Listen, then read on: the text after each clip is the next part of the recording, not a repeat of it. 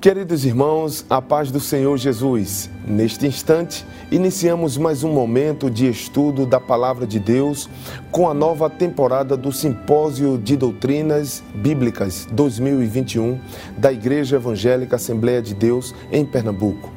Vamos começar com uma oração inicial. Por isso, convido a você para que juntos possamos orar.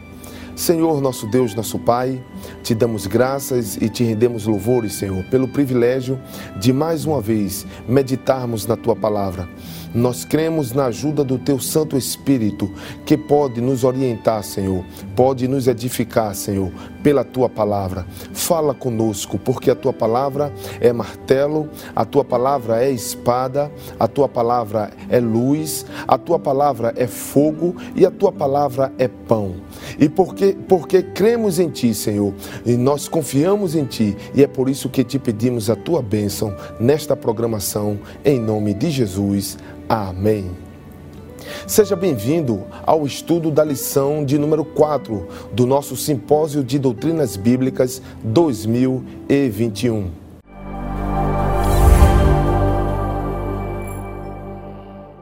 A lição de número 4 tem por título Os Sofrimentos de Paulo. Você pode ver na sua tela o versículo-chave que está escrito em Atos, capítulo de número 9 e o verso de número 16 e eu lhe mostrarei quanto deve padecer pelo meu nome.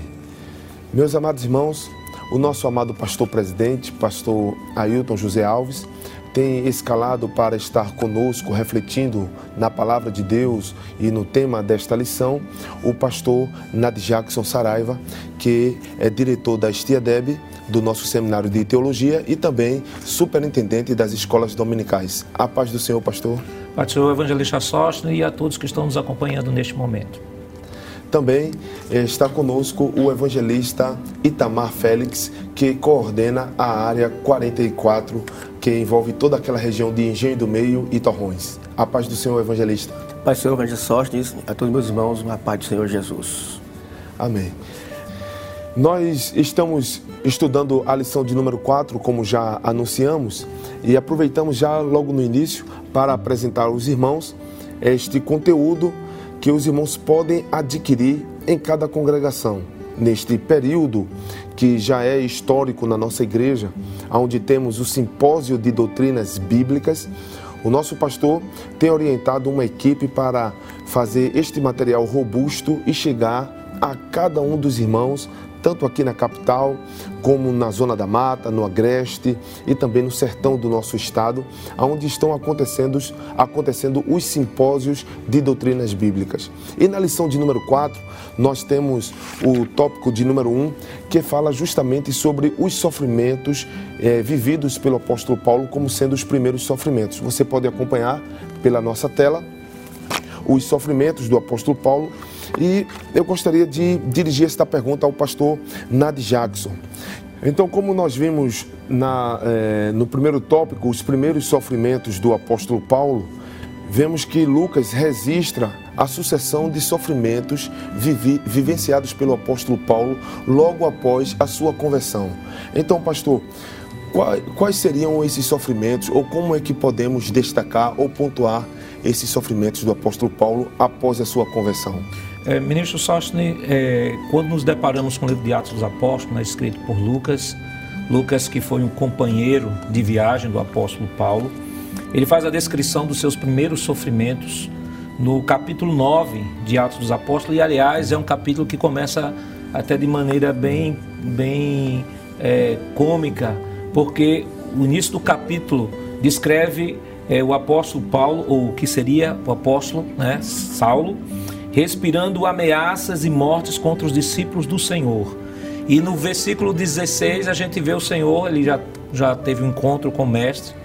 A gente vê o Senhor, como o texto que foi falado, né, Atos 9,16, Deus dizendo que eu lhes mostrarei o quanto deve padecer pelo meu nome. Quando a gente olha para essa expressão, para um leitor é, superficial, ele vai dizer que tem a ideia de uma espécie de vingança, porque o versículo 1 mostra Paulo respirando ameaças, perseguindo cristãos, e agora Deus está falando o que, o que ah, convém padecer pelo meu nome. Só que quando nós olhamos a Escritura de um modo geral, nós vemos é, o sofrimento sob duas óticas, né, sob duas motivações. Por exemplo, existe o sofrimento é, como resultante da transgressão da lei, que não é o caso aqui do apóstolo Paulo, porque é preciso que se destaque isso. Né? Quando estamos falando dos sofrimentos do apóstolo Paulo, deve-se entender que é o sofrimento decorrente do exercício da sua fé, e pelo exercício da sua fé, por amor à igreja. É, o apóstolo Pedro, em, segunda, em 1 de Pedro, no capítulo capítulo 2, versículo 20, ele nos diz o seguinte: Porque glória será essa, se pecando sois esbofeteados e sofreis? Mas se fazendo bem sois afligidos e o sofreis, isso é agradável a Deus. Versículo 21. Porque para isso sois chamados, pois também Cristo padeceu por nós, deixando-nos o exemplo para que sigais as suas pisadas. E quando a gente olha para esse texto de, de Pedro, a gente percebe e entende a dimensão da profundidade da fala do Senhor naquele texto de Atos, capítulo 1, capítulo 9, versículo 16, que mostra que o, o caminhar do cristão, agora abraçando a fé, ele vai andar no mesmo caminhar do Senhor Jesus. Veja que Pedro diz que para isso nós fomos chamados. Quer dizer, fomos chamados para quê? Fomos chamados para o sofrimento. Ele só Cristo padeceu por nós e assim como ele ah, ah, sofreu, nós devemos sofrer. O apóstolo Paulo também em Filipenses, ele vai dizer que Cristo nos chamou não só para crer nele, mas para padecer por ele. E quando nós olhamos o capítulo 9 de Atos dos Apóstolos, nós vemos o primeiro sofrimento de Paulo. Por exemplo, a cegueira. Né? Você pode colocar na tela aí é, os tópicos do primeiro, é, os subtópicos do primeiro tópico, né? Falar de Paulo ficou cego. Né? E a primeira dificuldade, né, o primeiro sofrimento de Paulo, imagine Paulo, um homem que é, estudava, um perito na lei, com uma formação judaico-cristã, e da noite para o dia ele acaba perdendo a sua visão. Mas ele não só perde a sua visão, ele também ele acaba sendo rejeitado. E o capítulo, capítulo 9 do livro de Atos dos Apóstolos nos mostra uma ascensão, uma, uma, eu digo que é uma parábola na vida de Paulo, porque Paulo começa como perseguidor, ele cai do cavalo, claro que embora a Bíblia não mostre que ele caído do cavalo, né? Alguns dizem assim, mas o texto não diz. Mas pela posição que ele que ele possuía, ele não ia para essas jornadas a pé. Quem ia a pé era o soldado. Então ele cai do cavalo, ele fica cego. Depois que ele fica cego, tem todo aquele encontro com o Senhor. O texto mostra, parece Lucas faz a descrição de um momento muito bom no início da vida do apóstolo Paulo que mostra ele pregando, as almas se convertendo, Deus fazendo prodígios e maravilhas por meio de Paulo. Mas em contrapartida, nesse mesmo capítulo que mostra, parece que uma ascensão rápida de Paulo, mostra também o outro problema que é a rejeição de Paulo. Paulo acaba sendo rejeitado pelos judeus, o versículo 23 do capítulo 9 nos diz: Tendo passado muitos dias, os judeus tomaram conselho sobre si para o matar. Então Paulo sofre agora uma perseguição externa, perseguição dos judeus que queria matá-lo. Ora, um Paulo que era perseguidor, agora aparentemente é, tem um ministério em ascensão, mas esse ministério em ascensão ele acaba sendo interrompido justamente por conta dos judeus que começam a persegui-lo, mas não só os judeus, os gregos também começaram a persegui-lo. Versículo 29 do capítulo 9 diz: E falava ousadamente no nome de Jesus, falava e disputava também contra os gregos, mas eles procuravam matá-lo. Ele tem a oposição externa, ele é rejeitado, rejeitado pelos judeus, rejeitados pelos gregos, mas eu acho que talvez a rejeição mais dolorosa para o apóstolo Paulo seja justamente a descrita no versículo 26. Que o texto nos diz o seguinte: e quando Saulo chegou a Jerusalém, procurava ajuntar-se aos discípulos, mas todos o temiam, não crendo que fosse discípulo. Então Paulo foi rejeitado, teve uma, uma rejeição uh, e perseguição externa. Paulo foi desacreditado dentro da própria igreja e como não havia clima para o apóstolo Paulo permanecer em Jerusalém, o texto deixa claro que Paulo ele vai ser levado até a sua cidade de origem né, onde ele fica, segundo alguns autores, por mais ou menos entre 10 e 14 anos. É interessante, pastor, que nós vemos aí nesta narrativa que também ele sofreu ameaças, não é? O apóstolo Paulo, e tudo isso ele veio sofrer a cegueira, caiu do cavalo, como o senhor citou, e depois ele sofreu a rejeição e ameaças também, tudo isso logo após a conversão, não é? É, e, e o que eu acho interessante é que a história de Paulo vai descrever de maneira bem clara o que foi o ministério do Senhor Jesus, né? O Senhor Jesus, quando quando assumiu, quando iniciou seu ministério aos 30 anos, houve um momento de popularidade, mas quando chegou um determinado momento de popularidade, houve um momento também de declínio. É claro, diferentemente de Saulo, que era perseguidor por natureza, né? tanto que a igreja que deveria se alegrar pela conversão deste grande homem ficou com o pé atrás porque de repente entendesse que ele estava se infiltrando no meio da igreja para descobrir os pontos onde a igreja se reunia e vale ressaltar que nesse momento a igreja se reunia na casa dos irmãos. A igreja ela era uma religião ilícita, ou seja, não podia, o cristão não poderia praticar a sua fé no ambiente do primeiro século. O judeu sim, mas os cristãos não. Então os cristãos viviam escondidos, viviam se reunindo na casa dos irmãos, e aí a ideia, acredito, o texto não diz isso, mas nos dá condições de fazer essa inferência e que os irmãos de repente possam ter entendido, ele pode estar querendo se infiltrar para descobrir os pontos onde estão os outros irmãos, para assim nos entregar. E vale destacar de que não era uma coisa tão fácil para o apóstolo Paulo isso, considerando que em qualquer lugar que ele chegasse, com toda certeza ia ter algum irmão ou irmã que teve algum pai ou mãe ou algum parente que foi levado à morte, que foi preso, que foi açoitado, a mando das ordens do próprio Saulo, que agora que antes era Saulo, ou que, o melhor dizendo, ele não deixou de ser Saulo, porque ele era chamado de Paulo de Saulo, mas no mundo gentil ele vai ser conhecido mais como o apóstolo Paulo, o apóstolo dos gentios. E aí Jesus vai mostrar o caminho da fé, o caminho do, da fé, o caminho da renúncia, que é sempre um caminho de sofrimento. Meus queridos irmãos, nós podemos perceber nesta lição o quanto é interessante né, meditarmos sobre o sofrimento do apóstolo Paulo. E nós temos aqui o nosso evangelista, coordenador da área 17, o evangelista Itamar, e nós podemos ver, evangelista, que o apóstolo Paulo, conforme o pastor já descreveu, ele já vem sofrendo impactos de sofrimento desde o momento da sua conversão. Porém, o segundo tópico da nossa lição, que está agora aparecendo na tela, vai mostrar que o apóstolo Paulo ele sofreu é, sofrimentos de esfera física e emocional. E por isso que eu gostaria de dirigir essa pergunta ao Senhor, pedindo para que o Senhor pudesse descrever como eram esses sofrimentos enfrentados pelo apóstolo Paulo, tanto na esfera emocional como na esfera física. É interessante, evangelista, a sorte nisso, pastor Nadio Jackson. É, conforme o pastor explicou aqui, o primeiro ponto, não é? Foi bem explicado, bem explanado, que nós observamos que o apóstolo Paulo, assim quando, quando Saulo né, se converte ao cristianismo, é, é interessante é que no ato da sua conversão, ele recebe uma promessa, não é? é dizendo que o próprio Cristo falando no capítulo 9, versículo 15, diz que esse é um vaso escolhido que vai levar o meu nome diante dos gentios, dos reis, não é? E dos, e dos judeus. Mas logo no 16 ele fala assim: E eu vou lhe mostrar, conforme o senhor frisou muito bem, que é o tema da nossa lição, vou lhe mostrar o quanto ele vai padecer pelo, pelo meu nome. Então, a partir da, da sua conversão, ele começou o seu sofrimento. Aí vem no segundo ponto da nossa lição, você pode conferir na sua tela, que é justamente os sofrimentos físicos emocionais, no corpo físico e na sua alma também.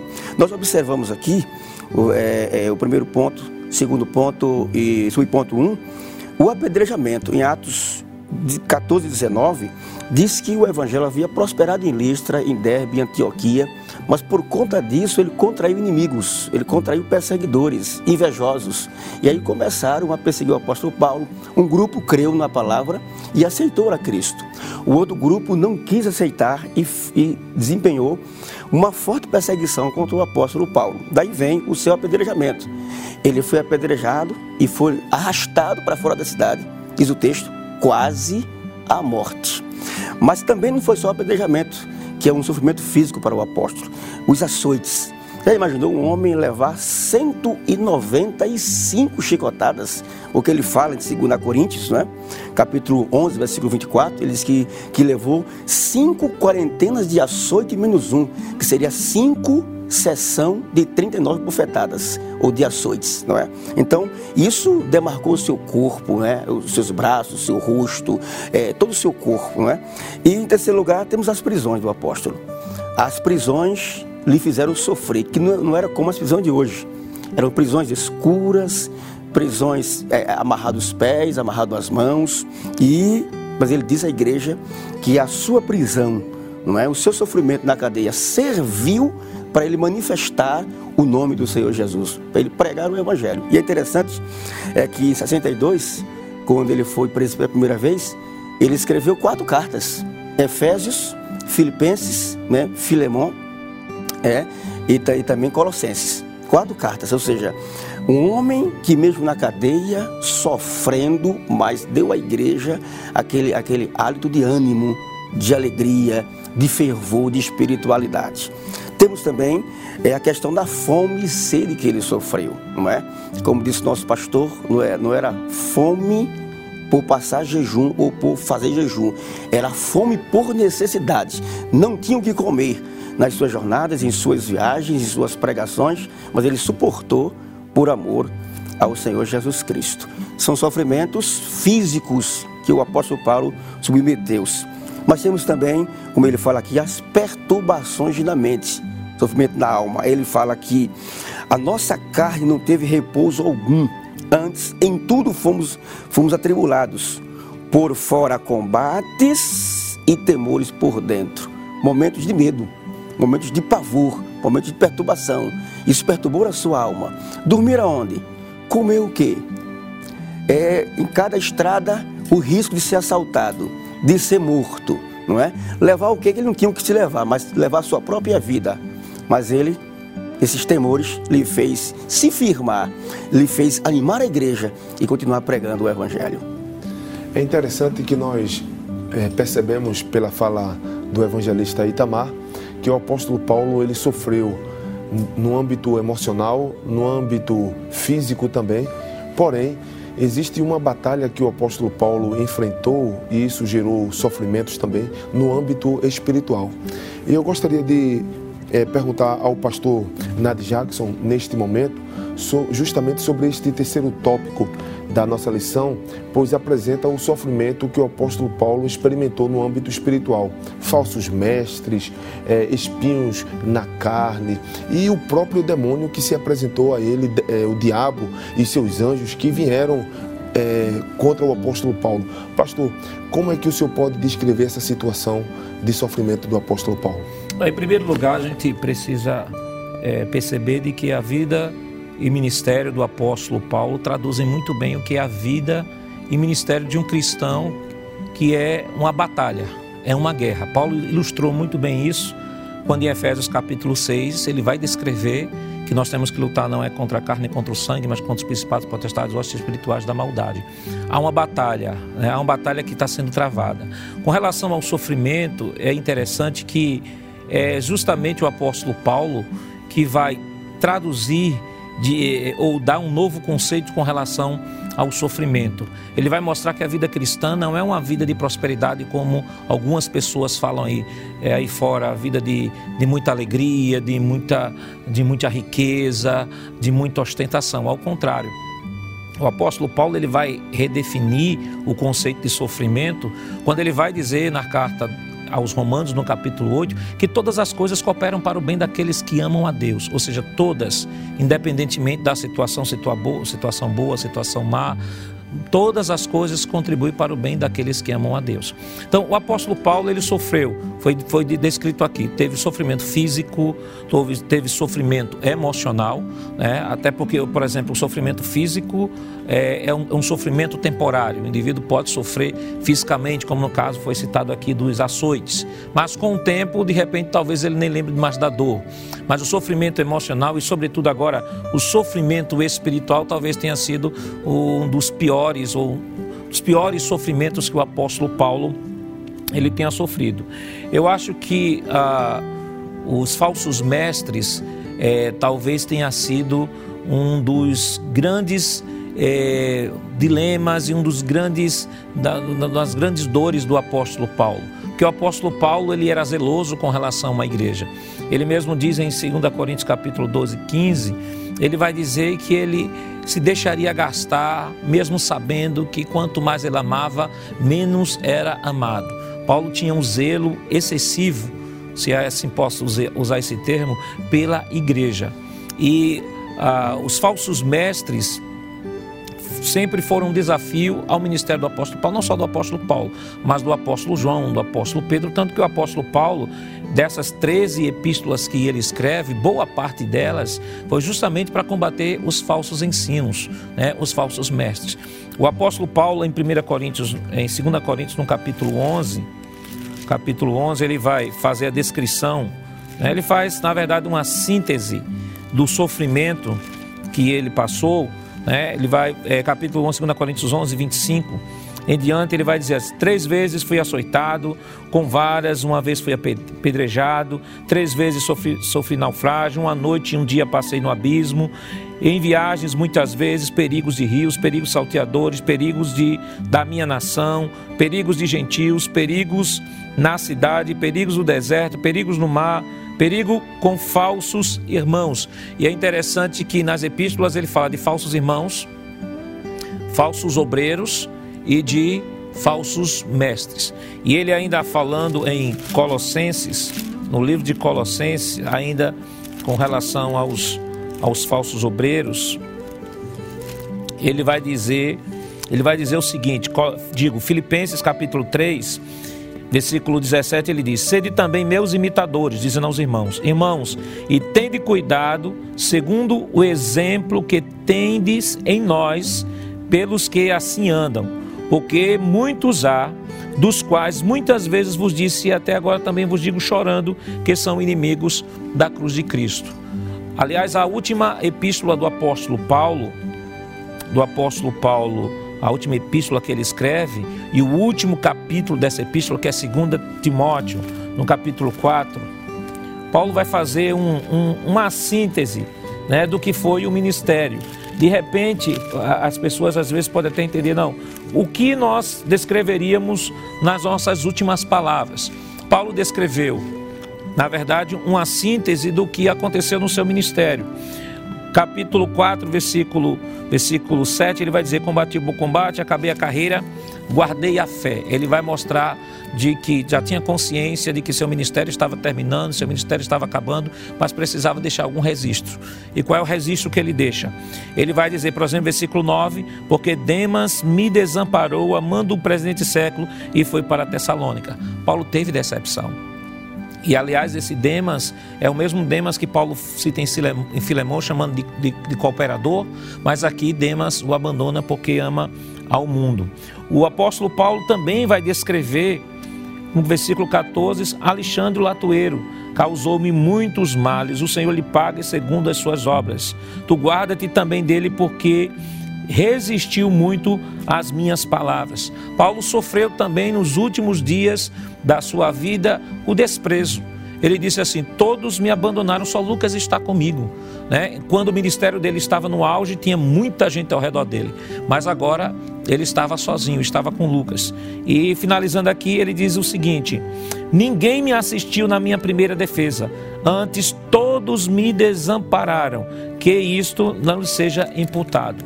Mas Paulo, no, nos últimos dias da sua vida, descreve o seu abandono, descreve o desprezo, descreve os falsos mestres, e Paulo orienta a Timóteo a tomar cuidado com Alexandre Latoeiro. Mas o apóstolo Paulo também descreve talvez um do o pior dos seus inimigos, que não era o falso mestre. Né? O pior do seu inimigo não era o diabo.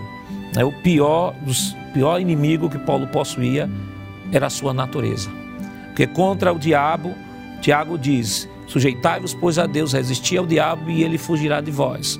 Aos falsos mestres, Paulo dá orientação à igreja e injeta sã doutrina, né? dá uma injeção de sã doutrina na igreja, mas contra a própria natureza. Paulo descreve lá em, em, Romanos, no capítulo 7, a guerra entre a sua antiga e a nova natureza. Aí tem gente que diz: não, isso era a natureza que Paulo tinha antes de ser convertido. Não, porque Paulo vai escrever aos, aos Gálatas, capítulo 5, versículo 16 e 17, de que as duas naturezas convivem em conflito. E talvez seja essa o maior de todos os problemas do apóstolo Paulo, que alguns chegam a dizer que seja isso também o espinho da carne dele, né? Ninguém sabe qual era o problema, mas uma coisa sabia: era um problema que ele não conseguia digerir, por isso levou ao altar da oração. Mas Deus disse: Eu não vou resolver, só vou te dar minha graça para suportar. Amém. Meus amados irmãos, podemos ver nesta lição quantos, quantas lições podemos aprender sobre o sofrimento do apóstolo Paulo, quer seja o sofrimento a partir da sua conversão, o sofrimento no âmbito físico e emocional, como também agora no âmbito espiritual.